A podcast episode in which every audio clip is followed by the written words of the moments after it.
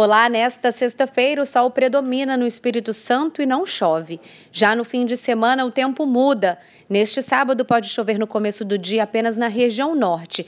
Já no domingo, a chegada de uma frente fria provoca o aumento das nuvens e pouca chuva em todas as regiões. Acompanhe todos os detalhes na programação da TV Vitória e tenha um excelente fim de semana.